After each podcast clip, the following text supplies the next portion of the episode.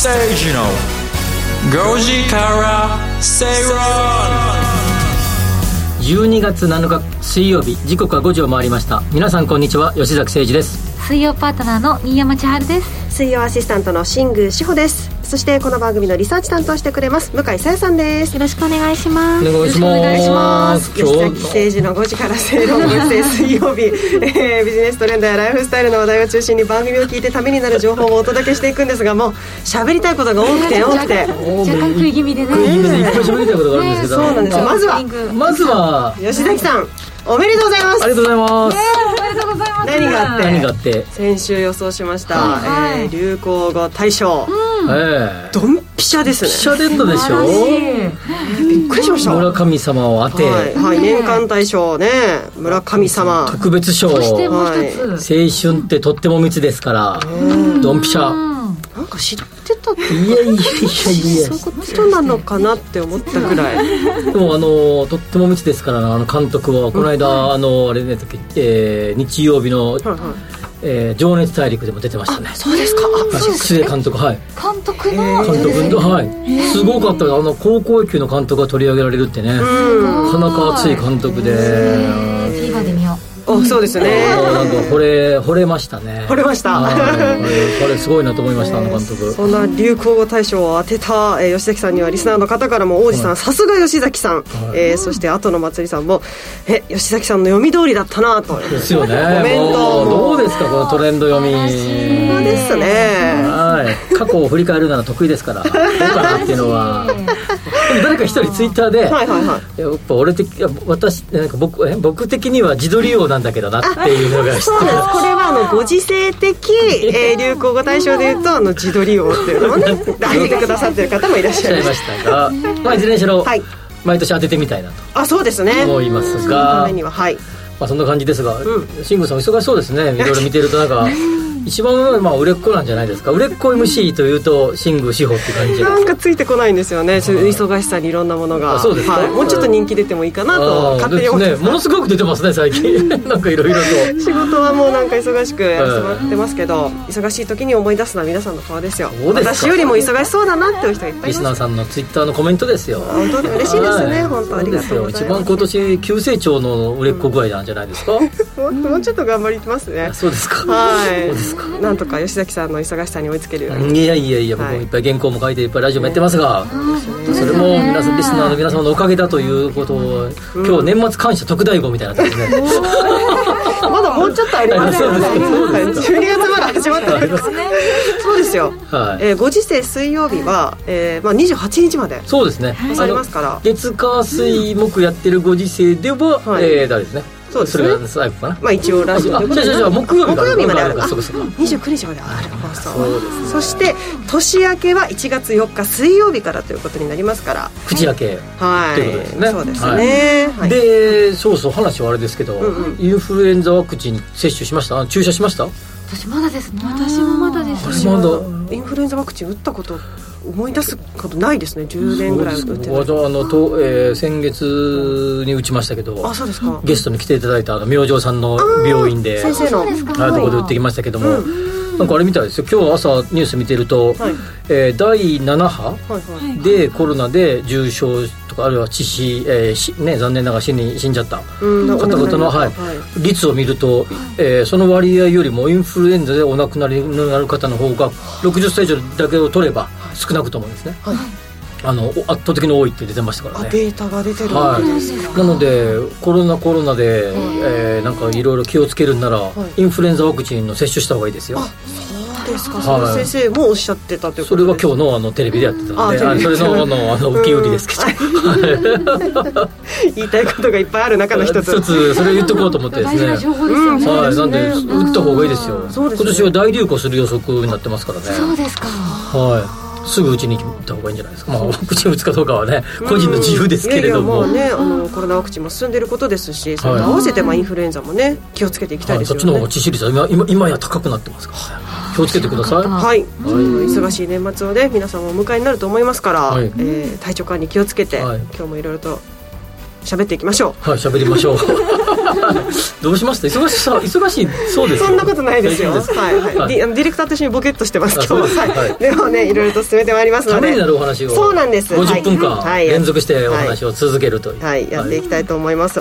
今日早速ね、もう皆さんからあツイッターもいただいております。高見さん、今日はとりあえずやること終わったんで、もうお風呂入ってやってます。ビールの写真。ね、この間、この間、バカみさんなんかね、あの、なんか鍋かなんか写真、今鍋作ってますと送ってくださいました。ちょうどなんか5時って、まあいろんな時間帯だと思うんですけど、はいこういう風にビール飲みながらとか、なんかご飯作りながらとかね、聞いていただいてる方もいらっしゃるかもしれない。ビール飲みながら番組したいなと思いがいつも駆られるんですがそれはダメかなというふうにいつも思うんですよねディレクターが目を合わせてくれませんでした。はいはい、そんなね、そうですね、そんなことももしかしたらできるかもしれませんけれどもね。はい、皆さんからのつぶやきお待ちしております。ハッシュタグご時世をつけてツイッターつぶやいてください。さあ、それでは番組進めてまいりましょう。この番組はロボットホームワーフードココザスの提供でお送りします。人生100年時代あなたはどんな人生を描きますか？お金に困らない人生にしたい。やりがいのある仕事に就きたい。お気に入りの間取りの家に住みたい。あなたの描く理想の人生をココザスが幅広くサポートします。さまざまな資格を持った専門家がお金仕事住まいについて無料でアドバイス一緒に豊かでワクワク生きる未来を作りましょう詳しくは番組ウェブサイト右側のバナーからココザスホームページをチェックここでお知らせです。電話でラジオ日経の放送を聞けるラジオ日経テレドームサービスが12月31日でサービス終了となります。今後は引き続きラジコなどで放送をお楽しみください。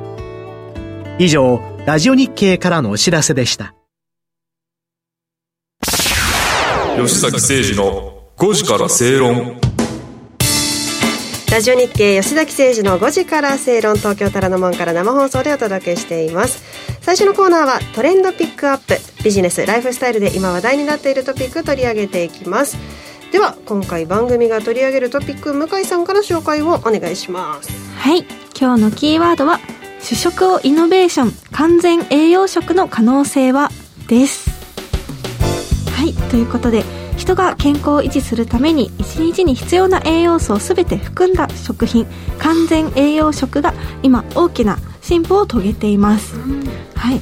で日本においてこの厚生労働省の日本人の食事摂取基準に定められている必須栄養素を過不足なく補える食事のことを完全食っていうふうに呼ぶんですけれども、まあ、1日3食食べることを標準と考えてこの完全栄養食の1食分っていうのは1日の必須栄養素の3分の1が1食ちょうど1食分以上を満たすように設計されています。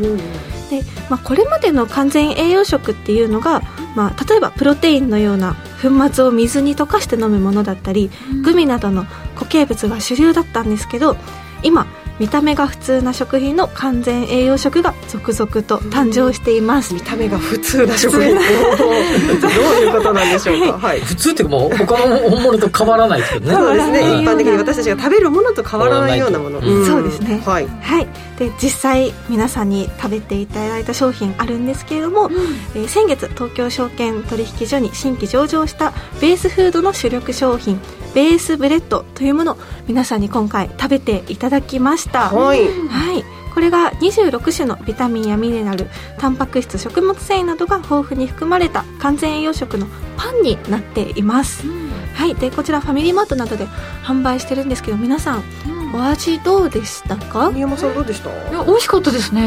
うん。なんかそのねいろいろこう食物繊維だったりとかビタミンミネラル、全部取れるって言うとちょっと我慢しなきゃいけない感じのうん。味があるのかなと思いきやめちゃくちゃ美味しいし私チョコ味だったんですけど、うん。普通にもちもちした美味しいパン、うん。それで栄養分もね全部取れるんだったらうん。これはいいなって思いましたね、はい、私はメープル味をいただきましたけど本当にあのメープルの香りがふんだんにこううん。ふわっと鼻の中広がるような感じでしっかりと食べ応えがあるっていうのが、まあ、またこれがいいかなと思いましてあの一袋の中にこう2つ分かれて入ってねいるので、まあ、1つずつパクパクと今日朝食べてきましたけれどもあこれでじゃあ完全栄養食、まあ、完全食っていいじゃんって思いますね、あの美味しさはね、うん。あれあのパンっていくらぐらい人あのもらったらいくらぐらいするの？えーとですね、今値段は、えー調べていますけれども、ちょっとだけお待ちください、ん。はい、確かに100円ぐらいうんそうなイメージですへえそうなんだ。うんはい、こちらのお中身としてはですねこのベースフードシリーズとしてパンを含めたシリーズがあの販売されています。数字としては？はい数字としては今年6月に累計5000万袋の販売を達成というふうになってます、すごい人気ですね。はい。もうじゃあ12月だからこう倍ぐらいになってるかもしれないね。もしかして。そう。そうですね。そうか。うんねなんとなく吉崎さんこの完全栄養食と完全食って聞くと味の期待薄な感じしませんか？あそうですよね。まあ、うん。ただ今はねいろんなものの味が出てきてるので、僕はあのプロテイン飲んだりね。あまあ普段からされる方はね、うん。いらっしゃいますね。BCAA 飲んだりいろんなやつ飲んだりしますけど、あはい。今や BCAA とかプロテインもすんげえ味がいいですからね。いろんな味があってね。確かにありもうます全然ですこれあの海外の輸入物の BCAA なんか買うとすんごいいろんな種類があってすごく美味しいですからね、うん。飲みやすいし飲みやすいし、うん。ジ値段ュース代わりに飲んでね、値段も届きました。ベースブレッドですけれども大体160円から170円ほどで、えうん。ー売っているということでございますはい。でこの完全栄養食なんですが。はい、えっと、完全栄養食、えっと、誕生の背景がありまして、うん。まあまあ、食生活現代人の食生活っていうのがこう偏っていて栄養バランスがあんま取れてないっていうのが多かったりあとはこうダイエット中トレーニング中などの食事制限中にも栄養不足にならないっていったこともあります。うん。あとこれいいなって思ったのがこう災害時の非常食。うんこう、はい、あれだけあれば、まあ、一一食分が補えるっていうふうに、はい、なってるので、こう忙しい方とか以上にこうそういった用途もできるんだなっていうふうに、はい、背景としてあります。うんもう一つその背景としてですねより普段の食事にえこの完全栄養食を近づけたというのがえあの日清食品なんです。ご存知の方も多いかと思いますが完全飯と呼ばれるシリーズには、えーグリーンスムージーなど飲み物のほかえラオウとかグラノーラとかあの日清食品のおなじみの有有名な商品もあるとか。はい、うんねえ。そうです。これはすごいですうよん。ねただ、えー一点注意点もあるそうです。はい、と、注意点としては、まあ、食べ続けてたらいいっていうわけではなくて、まあ、栄養素は足りていてもこう低カロリー低糖質を謳っているものが多いので、まあ、3食食べても1日に必要な量を満たさない場合もあります、なのでこうこう適宜運動とか普通の食事も含めながら一部として取り入れる程度がいいのではないかっていうふうに言われてます、うん。はい。ねえまあ、こういった完全食ですけれども、えー市場規模としては、えー来年度145億円程度になると予想がされていまして3年で3.6倍。どうでしょう？今後の可能性としては。まあ、これは多分どうですかね。まあいある程度は伸びるんでしょうけれどもまあかん全てのものがそうなることは多分な多分絶対ないと思うので、まあ、どっかまでは伸び続けるんでしょうねということなんだけどそれだけ今の我々日本国民は栄養価のことに気を使い始めているってことなんですね。そうですね。自分のこう体のことをちゃんと自分で考える。うん。まあ、我々の体は食べたものからしかできてませんからね。うん。だからそれ何を口にするかによって、まあ、体の状況が決まってくるということですからね。ただこれ一つね、あのはい。多分背景に例えばさっきのプロテインの話をしたけど、え。えーいろんなプロテインとかあのいろんなメーカーがプロテイン飲料って結構コンビニでも売ってるじゃないですか。あとあるいはアーモンドミルクのああいうやつとか、まあ、結構こう体にいいものを取り入れあの販売されるようになってきましたよと。でその背景に一つあの、えー健康志向とかあるいは例えば減量とかですね、はい。えーそういう体を鍛える人たちが増えてきている、まあ、鍛えると別に筋肉ムキムキだけじゃなくてもヨガしたりピラティスしたりとかですね、はい。仕方が増えてきていて、まあ、その方々が運動後に、えーそういうプロテインだったり、そういう、えーアーモンド的なやつ？はい。アーモンドミルクってやってたっけ？あのあまあね、はい、ああいうのとかを飲まれる方が増えてきてる。でそそれの発展系としてこういうのが出てきてると思うんですね。ええでこれあのユーザーイノベーションっていう。ユーザーイイノノベーション。ベーション、はい。ユーザーがですねそういうふうに使っていた、はい。えー。例えばえーあのなんだっけ？あのサラダチキンとかもそうですはい。はい。もともとチキンをあのの胸肉をえ皮も全部剥がして、まあ、そういうほとんどこう油も使わずに、えー蒸して食べていた、うんうん。まあ、それを、えー普通にこうなんていうかなあの筋トレをしてる人とか、えーがあるいはダイエットしてる人がやっていてそれを見てメーカー側とすればそれを商品化していくってことでユーザーイノベーションの典型的パターンなんですね。スティックにしたりね。スティックにしたり。コンビニもともとはそんなのなかったんですはいはい。もともとはそのような感じにして食べてる人があるいは手にしてる人がいた。それを見て、えー実際製品化する、はい。これはメーカーにとっていわゆるユーザーイノベーションっていう、えー手法なわけです。あで多分その一環だと思います、まあ、パンもあそういうもうほとんどあの栄養価の高いパンをを自分でそこに塗ったりとかすることによって蜂蜜を塗ってねやるとかもそうですけど、まあそういうユーザーがやってるのを見てそれを商品化するということで、この偉そうに言ってますけど。あの僕はあの昔からの恩師であの、えーちょっと前まで神戸大学の教授やっていた小川進先生って言って、ねはい？ユーザーイノベーションって本を結構出してるんですそうですか。まあユーザーイノベーションって検索するとあのあの大学有名教授がいて。昔からの僕あの昔からってまあ、素直に言うと中学校の時の家庭教師の先生なんですけど今今世界的有名な経営学者なんですけど。で、まあ、彼なんか本を書いてるね。いろんなユーザーがこんな風に使っていた。あそれそのパターンありじゃね？ってなって、はい。メーカーがそれを商品化していくとそれがよりこう手軽に取れると。取れるうんっていうことですよね。でどんどん便利になっていく。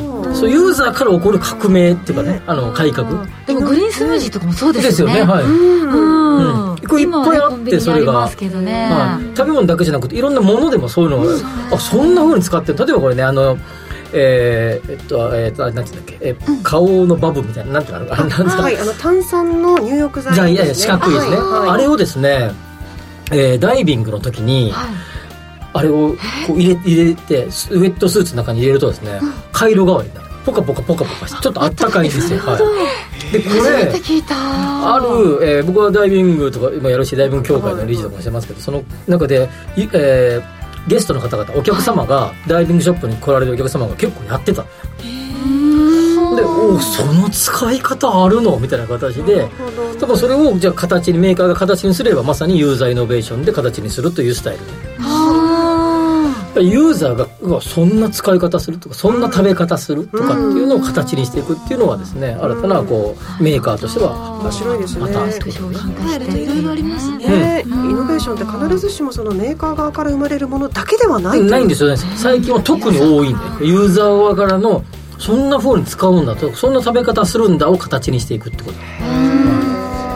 さすがあの先生からのでね先生先生がっていうか今今今 は今僕なりに解釈して、はい。はい。まあ、そのユーザーイノベーションの研究の第一人者が知り合いなだけなわけで別に提供しねそんな話って ことなんだけど、はいえーまあそういう、一応まあ、典型的な例だよね。ねそうですね、うん。もう本当にあの今日ご紹介しておりますこの完全栄養食あの私たちも食べてみて本当にあの美味しさもしっかりとあの追求されておりましたのでぜひ皆さん一度ね、うん。あの試してみてはいかがでしょうか、今日は完全栄養食の可能性ということで探ってまいりました。向井さんには来週も話題のトピックで取り上げてもらいます、ここまでトレンドピックアップのコーナーでした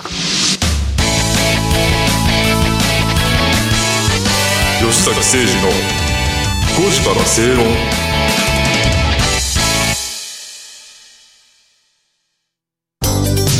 ワオフードのプレミアムなコールドプレスジュース。オーストラリア産のオレンジを現地で加工低温輸送でみずみずしさはそのまま。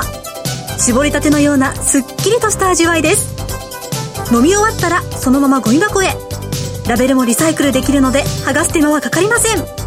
冷蔵庫にあると嬉しいこの一本。地球と体が喜ぶ未来を作る。バオフード。お聞きの放送はラジオ日経です。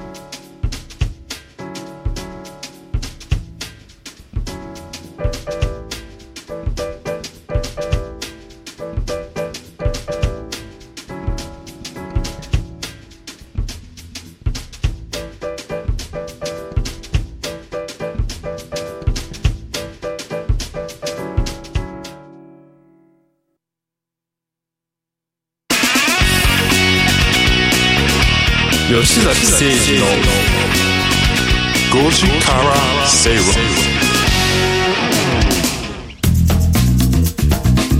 生放送でお届けしています。ラジオ日経吉崎誠司の5時から正論ここからはリートスタディのコーナーです。不動産投資を身近なものとして考えていきましょうというコーナーです。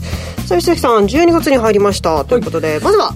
あのこの月頭の、はい、このリートのコーナーは、まあ、毎回恒例のえー前月の振り返りと今月の決算銘柄はい。という、えーコーナーにします。11月のリートは？11月はですね、えー2000東証リート指数見ると2001ポイントからスタートでその後は、まあ、1950ポイント前後で後半は1970ポイント前後ということですから、まあ、月全体で見ればですね、まあ、若干マイナスというような状況で終えていますと、はいでアメリカの10年国債がですね、えーがまあ、少し下がってきている。落ち着いたはい、と言っていいですよね,、ねまあ、下がってきてるっておかしいかな、まあ、一時期のすごい高いところから、まあ、も落ち着いてきているという状態で、えーです。で、まあ、11月の初旬は4%台前半だった10アメリカ10年もの国債がはい10日、えー頃には3.8とか7とかぐらいになってくるとい。う感じになります、はい。でリートももうこの数字をもうリスナーの方でも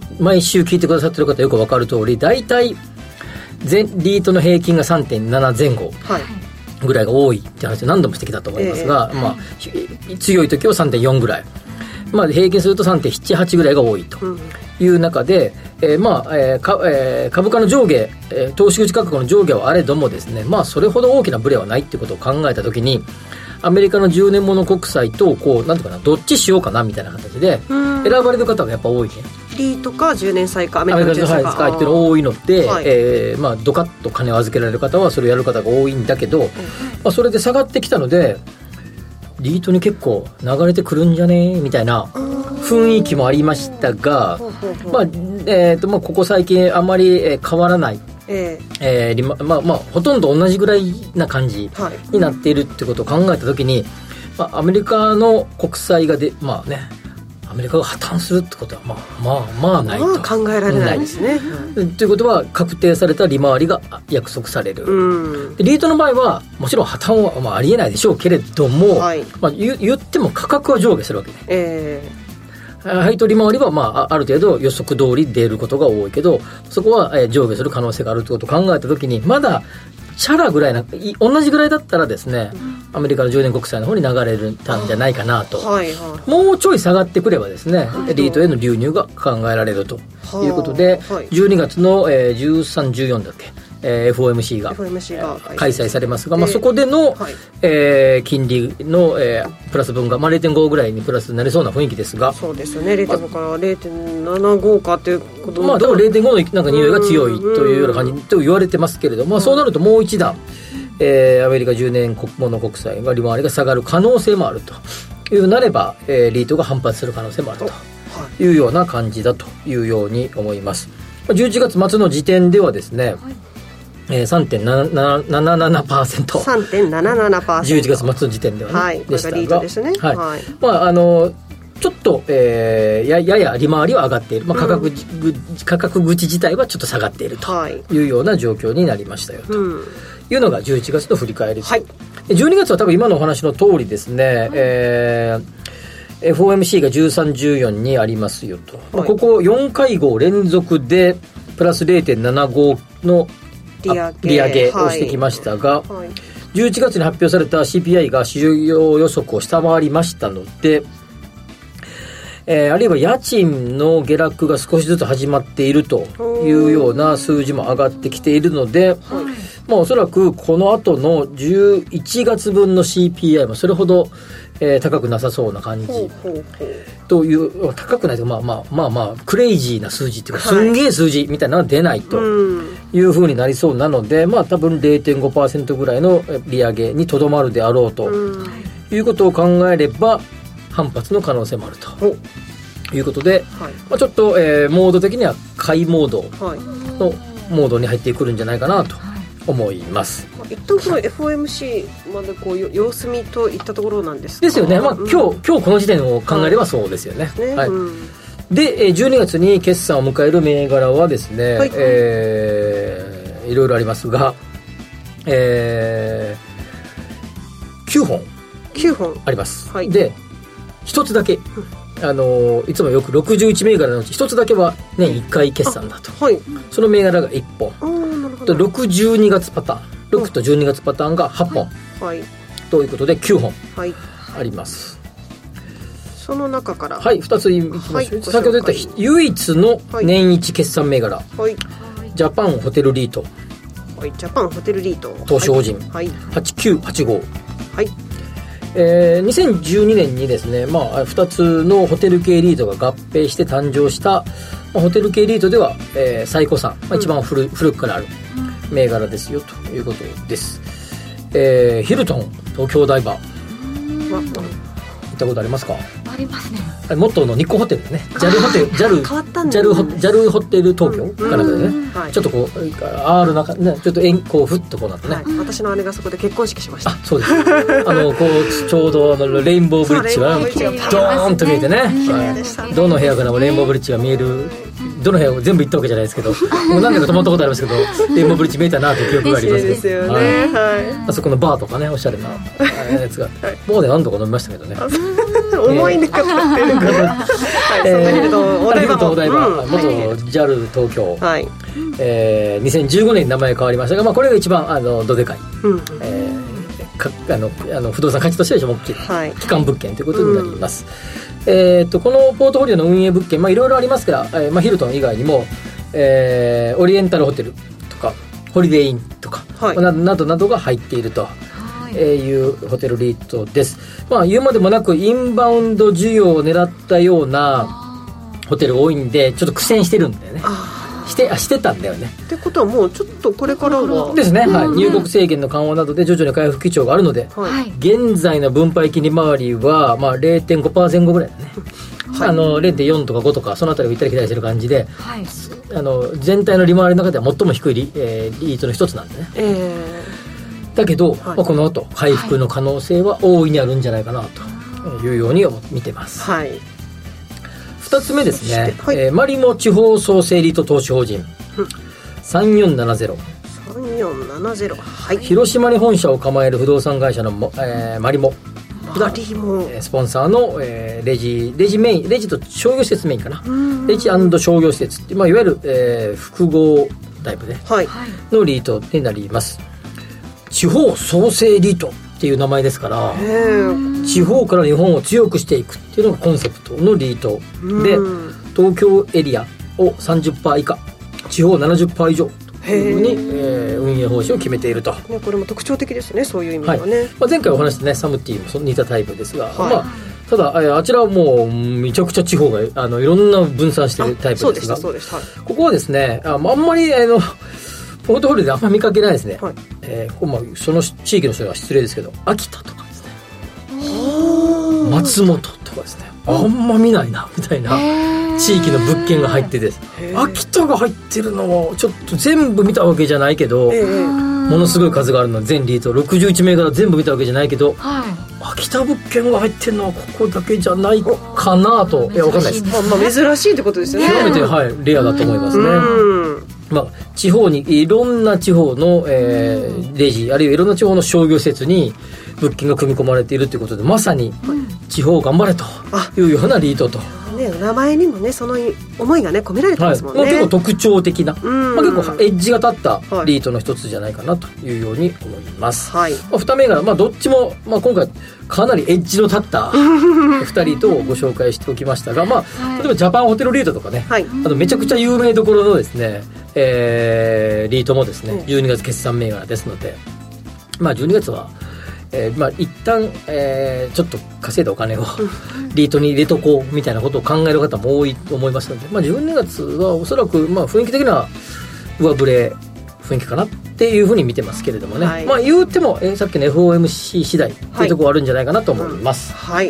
えー今日のリートスタディは2つの銘柄をご紹介しました。8985ジャパンホテルリート投資法人。そして3470マリモ地方創生リート投資法人でございました。権利落ち後、えー、と決えー権利確定日は12月28日水曜日。はい。おこの放送もね最後の日ですね。水曜あそうのご時世としてはね。はいはい、はい。なっております。この日までに購入すれば分配金の権利を得ることができますので、まあえー買われる方はご自身の判断で買われたらどうかなと思います、このコーナーではリートについての疑問質問も取り上げていきます。番組ブログにあります。番組宛てメール送信フォームからぜひお寄せください。ここまでリートスタディのコーナーでした。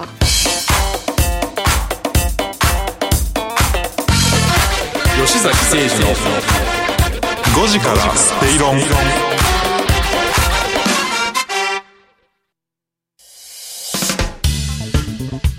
お聞きの放送はラジオ日経です。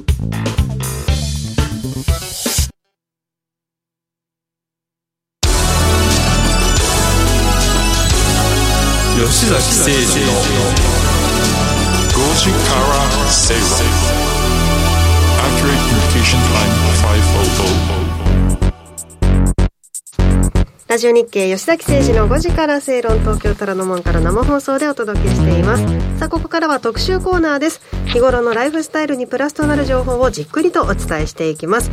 今週のテーマはトレンディーピックアップ。発売中の日経トレンディ最新号からおすすめ記事をご紹介いただきます。スタジオにお迎えしているのは日経トレンディ編集長の沢原昇さんです。よろしくお願いします。よろしくお願いし沢ます。原さん、はい。1ヶ月ぶりですが、どうですか？村神様が流行語大賞 大賞でしたよ。ねされましたはい。流行やってましたね。確かに流行語大賞も ややチェックしてますね。どのぐらいこううちとリンクしてるかなみたいな感じで。どうだったんですか？それリンクっぷりは。いやそんなにリンクがやっぱりね言葉とその消費だとちょっと違うなという感じはありましたけラインナッ。プ的にそこまでって感じでしたかそうですね、そこまでバッチリかぶったっていう感じはしなかったですかね。うんなるほど、はい、先月はねそんな、えー今年、えー流行ったものをねこの日経トレンディから、えーご紹介いただきましたが、えー現在発売中の最新号を今日は、えーご紹介いただくということで。2030年大予測そうなんですよ。予測ものは大体売れるんですよ。大体。そんな言い方。そうですよ。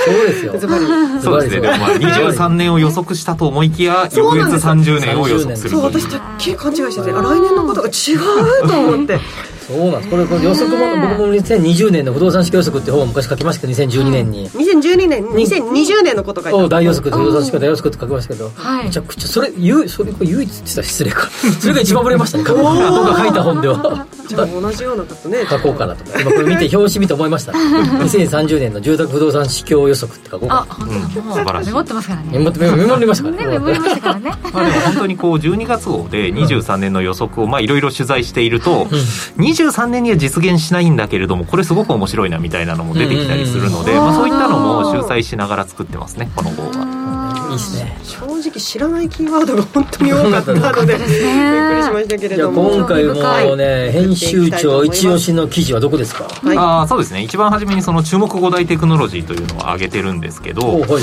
まあ、この辺り読むとすごい未来感があっていいなと思うんですが、うん。お気に入りはそうですね。五感遠隔転送という記事をありましたありま古した。代テクノロジーのそのその2その2ですね、うん。はい、五感遠隔転送、はい、どういうことですか、これ例えばそのロボットアームがさ、ま、触っている触覚を転送して、まあ、あたかも遠隔地にいながら触ってるように覚えるみたいな技術はもう今までもあったんですけれども、うん今注目されているのが味覚と嗅覚。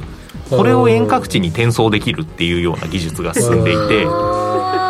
昔やりました、はい。テレビにこう鼻を近づけて 香ってみるみたいな。あーでも本当にそういうことで、うんまあ、いわゆる味覚と嗅覚のなんか色でいう三原色みたいなその元素みたいなのを導き出してそれを組み合わせることでうん。遠隔地で全く同じ味全く同じ匂いを再現するっていうような技術ですね。カメラ付きコンタクトです。ねなんかこれもうあのミッションインポッシブルとか007の世界ですよね。よくありますよねこれ。いや本当に本当に。映画の世界。映画でよく出てくる。はい。あの新山さんもこの、カメラ付きコンタクトっていうのをコンタクトね、よくあのご覧になってましたけれども、そうですね。これもそうなんですけど私もっと前のページにある、うん。このね、えっと、24ページに書いてた装着するとその文字だったりとか画像が浮かび上がる、その AR 対応のはい。スマートコンタクトレンズ、これがすごい気になりました。ね、何が見えて、その自分で現実で見えるものと、はね、これを装着した時に見える景色と、どういうふうにこう見えていくんだろうといやコンタクトユーザーとすればこれこうめちゃくちゃこいつやってみたい やってみたいですもうあのね違和感なないじゃないですか。普段つけてるから別にそうですよね。これすげえやってみたいですよこれ。やってみたいですよね。すぐできますよね。コンタクトしてる人たち普段の今の今の取ってこう選んでくださいえこれもでも現実に近づいてるってことなんですか、まあ、開発は進んでますね、まあ、まだまだその実用化段階でいうとまだメガネのところも開発中だったりするので、まあ、コンタクトまで降りてくるっていうのはちょっと先にはなると思うんですがあの要素技術としてはこういうのありますね、なるほど。GAFAMキラーっていう言葉がいいですね。次のおすすめ記事は？はいそうですね。あの同じく、えー、5大テクノロジーからいくと環境発電とかもすごいあおはいは面白いですね。これもあの本当に太陽光じゃなくてもうちょっと例えば屋内光で発電することでリモコンにそのパネルをつけておけば充電不要のリモコンが出来上がるとか。すごく微弱なエネルギーを、まあ、いろんなところ圧力とか振動とか、まあ、屋内光とかで生み出していこうっていうような技術が今すごく発展していて、まあ、これ生活に入ってくると非常にいろんなものが便利になるのかなと思いますね。これも面白かったですね。衣服での発電を目指すあそうですね。本当に衣服で発電して、まあ、それをちょっと殺菌だったりとかに、まあ、抗菌とかに使うっていうようなあの技術も出てきてますね。ちゃんとそのね。機能がリンクしてるっていうのが面白いですよね、ロジーが確かに2030年って聞くとあありえるのかなというふうに思いますけれどもね。これあの東京2030年2030はい東京2030オリンピックにかけてみました。ああ、ええそっかそういうことなんですね。令和リボーンあのあれねあの NHK の番組で東京リボーンって。ある人見てるねこの東京が生まれ変わる、まあ、さらに生まれ変わる。ここは吉崎さん専門だと思いますが、ええまあ、よこれ結構話題なのはこれ木造ビルね、ね、日本橋の三井不動産と竹中工務店が検討中という、うん。はい。ねこれね、まあ、この辺りもやっぱり街の風景が変わるっていう意味ではすごく、まあ、エポックメイキングというか、はい。まあ、木造ビルの場合中にねあの自由に商業施設で入れるわけではないんですけど、うん。景観が変わりそうだなということで注目かなと思います、あと個人的にこのこの中で言うとこの東京会場の建て替え、はい。あの丸の内エリアでもともと低層が多かった。昔丸ビルも今現在の新丸ビルも低かった。んだよその中で唯一これ高かったんだよその時大論争が起こるわけ。皇居の目の前じゃないですか。あそこにこんな高いの皇居の前に高いの作っていいの論争がすごくあってこうやこれはやめろみたいな雰囲気の中で建てたんだよね。今って今や低いけどね。今低いけど そうですよね。で周りが低かった中で建てたんだよね。それが建て替わってもっと高いビルができるわけで 100m クラスができるわけで皇居のい一番手前のところにですねずんごいビルができるってことでこれ。ですね、まあ、この辺も不動産としても、ね、いろい。ろとあともうこれこの間も出てきたあのあれね、あの麻布台のやつね。はい。はい。出てきてましたね。はい。はい、などもありますけれあとどもは何ですか？でもはい。あと今回ですねあの、業界マップっていうのをいくつか作っていてあの Web3 だったりドローンだったりなかなあの電気自動車とかも、なかなかこう業界俯瞰してみて、どことどこが連携しているのかみたいなのって分かりづらいなと思っていてそれをちょっと整理してみました、特にドローンとか例えば自動運転とかも、我々の感覚から言ってもずっと実証実験してるなみたいな。のがあって一体こうどこが本命で 何が面白いんだろうみたいなところがあったのであの例えば64ページとかは電気自動車と自動運転のマップをまとめてたりしますね。これすっごいあのある意味分かりやすいと言いそうでますすかね。そして作るのが超大変。えー、そうですよね。そうね。これある意味これで一つのなんていうかなコンサル会社が仕上げる、こうねよくやる調査レポートみたいな。そうですよね。そうですね。こうやって俯瞰してみるとやっぱりトヨタがどう動いてるのかとかあのホンダとソニーが、えー合弁会社作ったりっていうのがすごく得意な動きなんだなとか分かってまあ面白いかなと。そしてこの番組でも取り上げましたが無人決済店舗というものも、えー、業界マップ大整理ということであります。そうですね、はい、この分野もすごくずっと進化していて、まあ、いろんな技術顔認証を使ったりとかいろんなパターンがあるんですけど、はい、まあ、今はレジありの、まあ、スマートセルフレジ型って言われるものがついに普及段階に入ってきたかなと思って、うん、あのタッチ数号っていうところがファミマと組んでやったりとかしていて、まあ、この辺りも一回整理していいかなと思いあのマップにまとめてますね、うん、改めて俯瞰してみるっていうのが、そうですね。これもうアマゾン GO から今までずっとさまざまなプレイヤーが出てきて出てきては消えそして一体どこが普及するのかみたいな形だったので一旦ちょっとここで整理してみました、ね。今回の多分ね一番僕は多くの人がこれが分かりやすいっていうのはこのやっぱりキャッシュレス決済の一覧。はい。これは多分みんながどこが何使ってるみたいな感じで、今何使ってるみたいなことを聞くじゃないですか。話になりますね。話になりますね、これ。タクシーとか何人か乗った時に、じゃあ俺が払うよって時に、みんな何を払うのかなとかってこう見てて、今、今、ぜあとポイントね。はい、で今最近行くとさ A と B と C とか3つポイントつけられますよとかっつって、うん、どう組んでんだろうってすごい思うんだよねこれ一目瞭然だよね。そうですね、うん、これちょっと毛並みが違うというかテクノロジー軸ではないんですけれども、うん、あのビジネス的に業界マップ引くとすごく勉強になるというか必要な情報かなと思って、特にあの T ポイントが PayPay から徐々に離れていく中で、はい、24年にあの V ポイントっていう三井住友のポイントと、合体統合するんですけども、うん、この辺り業界再編の動きがすごく、えー、活発なので一回こうやって俯瞰してみると面白いなという、うん、これは確かに調べようと思うとあっちこっち行ってしまうのでこうやってまとめてもらってるとありがたいですね、うん、意外とこのあのスイカの JRE ポイントがね、東京ではまあ強いんだけど、はい、全体で見たらあんま組んでないんだねそうですね。 Suicaは意外と組み先が少ないので、えー、独立系。独立系でやるぜみたいな感じ。がよくよくわかるよねこれ見たらね。本当ですね。ですよね。すげえみんな使ってるのにこう一つだけ独立独歩な感じがするね、うんそっか結びついてる、うん、ああそうですね。これ面白かったね。一番これが気になった。もう一回読もうこれ。これいいですよ。このページだけの価値があると思うんですね。そうですね。これ本当に我々得意分野なのでかなりオリジナリティ高いかなと思いますいいじゃないですか。あとは、はい。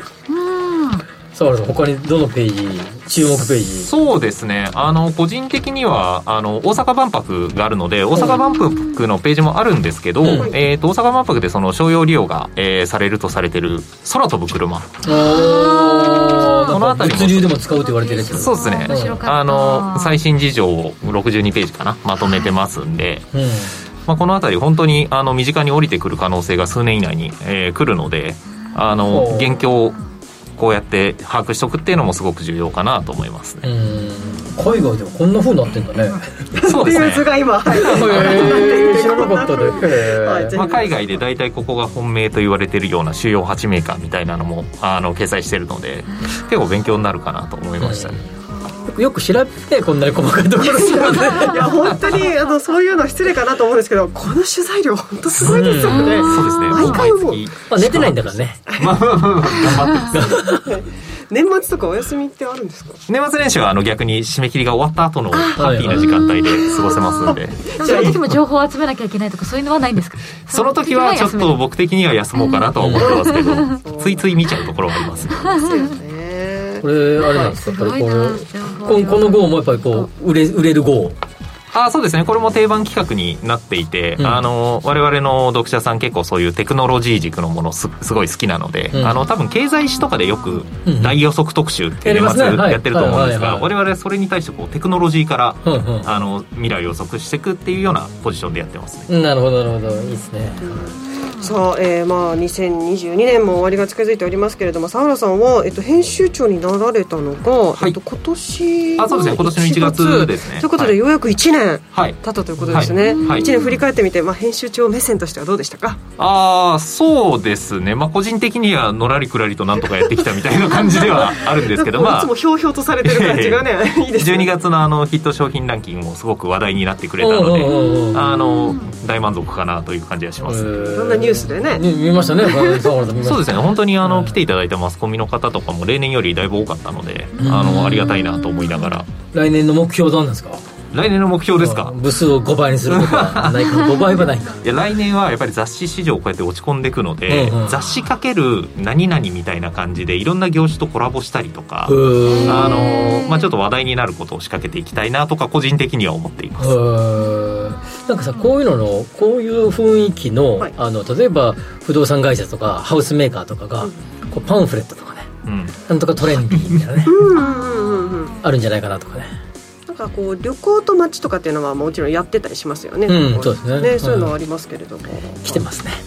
いや雑誌かけるまるまるそうですねそれを頑張って年末年始に考えます。じゃあ1月に軽くその話題で盛り上がりましょう。はい楽しみにしております、はい、えー、今日ご紹介いたしましたヒット商品のトレンドがわかる情報誌日経トレンディ2023年1月号は好評販売中です。全国の書店コンビニ駅の売店インターネットなどでぜひお買い求めください。ここまでは日経トレンディ編集長の沢原昇さんにお話を伺いました。沢原編集長ありがとうございました。ありがとうございました。ありがとうございました。さあ今日は、えー、日経トレンディを片手に。これでもこの本面白いもんねいつもね、うん、ありますよね今月は付録もついてます、うん、そうですね、あの大人のオフと連動した付録がついてますんでそれも。こっち側の取材もよくされてるそうですね、はい、ああそうです。それも先週考慮してたのですごい。今回 NFT アートを付録につけた特別版も用意したんですごい。ぜひご覧ください。い。い？ですね。ツイッターも来てますか？はいツイッターもねいろいろと頂いておりますよ、はいえーとですね見ていきましょう。後の祭りさん五角、えー、五感遠隔層、えー、転送、えー、食感、えー、触覚だけでなく味覚と嗅覚グルメとかは味わってみたいなというコメントをいただきました。確かにそうですね。そうですね。本当にグルメとの融合が期待されてますね。えー、ドリル師匠一体何の必殺技なんだっていうふうに来てますけど、はい。えー、あこれは五感遠隔転送っていうキーワードに対してってことですね。なるほど、えー、結構リスナーの方も多分買って読んでんだろうね。そうですね。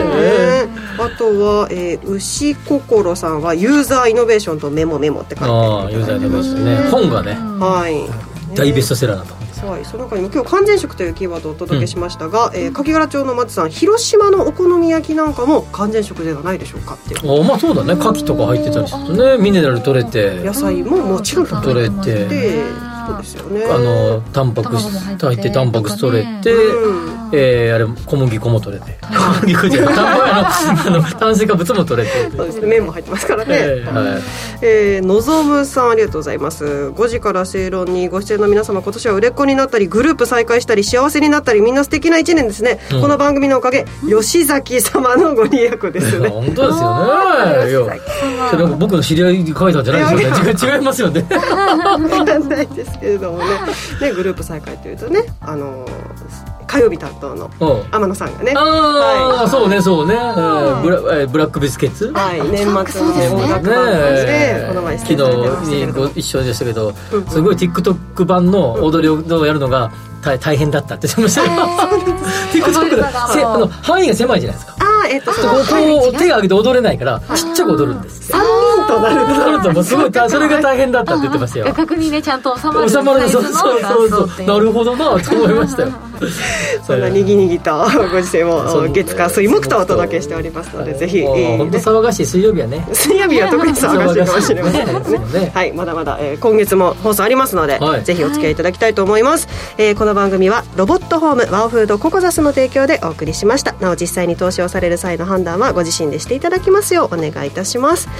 というわけでここまでのお相手は吉崎誠二と新山千春と私新宮志保でした。明日は夕方5時20分から正論です。ぜひお聞きください